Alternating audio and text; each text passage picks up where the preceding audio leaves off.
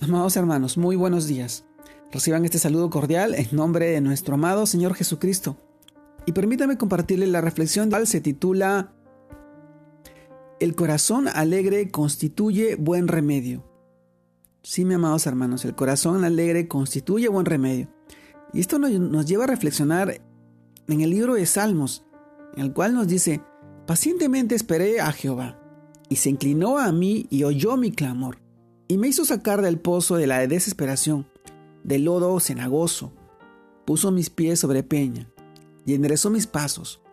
Puso luego en mi boca cántico nuevo, alabanza a nuestro Dios. Verán esto muchos y temerán y confiarán en Jehová.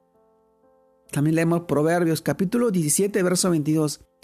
El corazón alegre constituye buen remedio, mas el espíritu triste seca los huesos. Amados hermanos, el corazón alegre constituye buen remedio. Es el tema de hoy día. Esto nos lleva a reflexionar en, en, la palabra de Dios y en la que para muchos quizás el primer versículo que aparece en la lectura de hoy representa su vida que, que ha perdido la alegría. Como lo dice Proverbios, que se ha secado interiormente y muestra solo amargura y desesperación. Hay un solo remedio para esto. Y es Jesucristo, fuente de gracia, y amor que puede transformar todo nuestro ser. Algo que muchos hemos aprendido a lo largo de nuestra vida y especialmente cuando estamos entrando en la vejez, es que debemos reír más. Sin ninguna duda hemos vivido momentos felices y los hemos disfrutado al máximo, pero también hemos sufrido momentos de abandono, rechazo, de angustia, tal vez que son parte de la vida.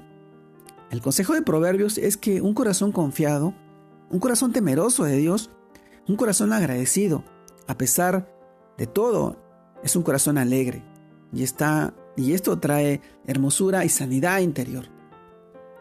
Amados hermanos, hay suficiente poder y gracia en Dios para transformar nuestra vida, para ayudar al, más eh, miserable, desdichado que pone su confianza en Él. Por eso el salmista reconoce que pacientemente esperé, esperó en Jehová, al Señor, para que lo sacara del lodo cenagoso, del pozo de la desesperación.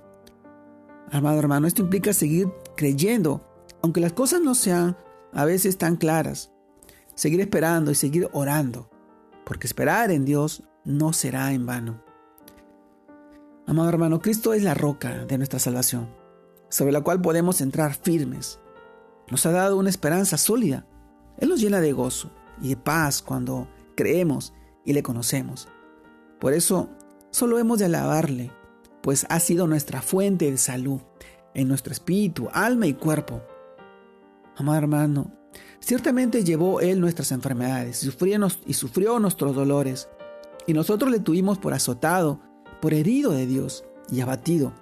Mas Él, herido fue por nuestras rebeliones, molido por nuestros pecados, el castigo de nuestra paz fue sobre Él, y por su llaga fuimos nosotros curados.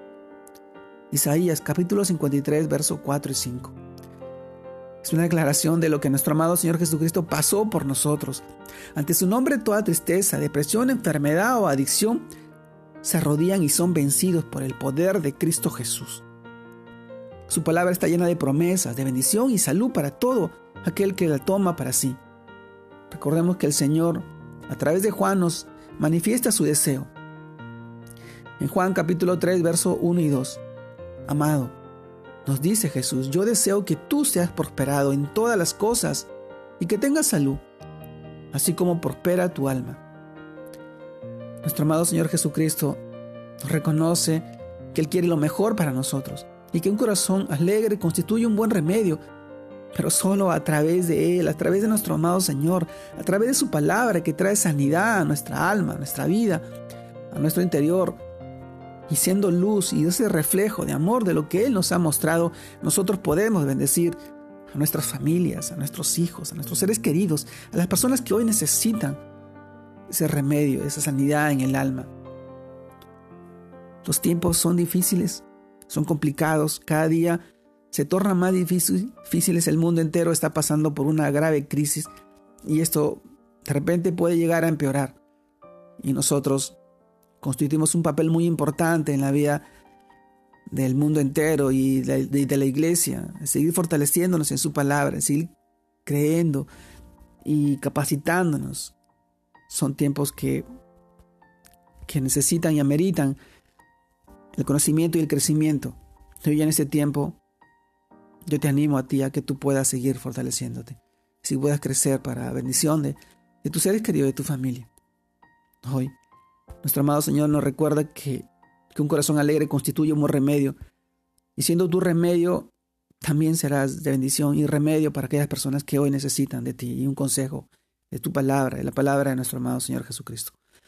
Te mando un fuerte abrazo, Dios te guarde y te bendiga, que sigas creciendo en el Señor, que sigas llevando su palabra y el mensaje de salvación a cada corazón y a cada persona que hoy necesita de Él. Un abrazo a todos, Dios los bendiga.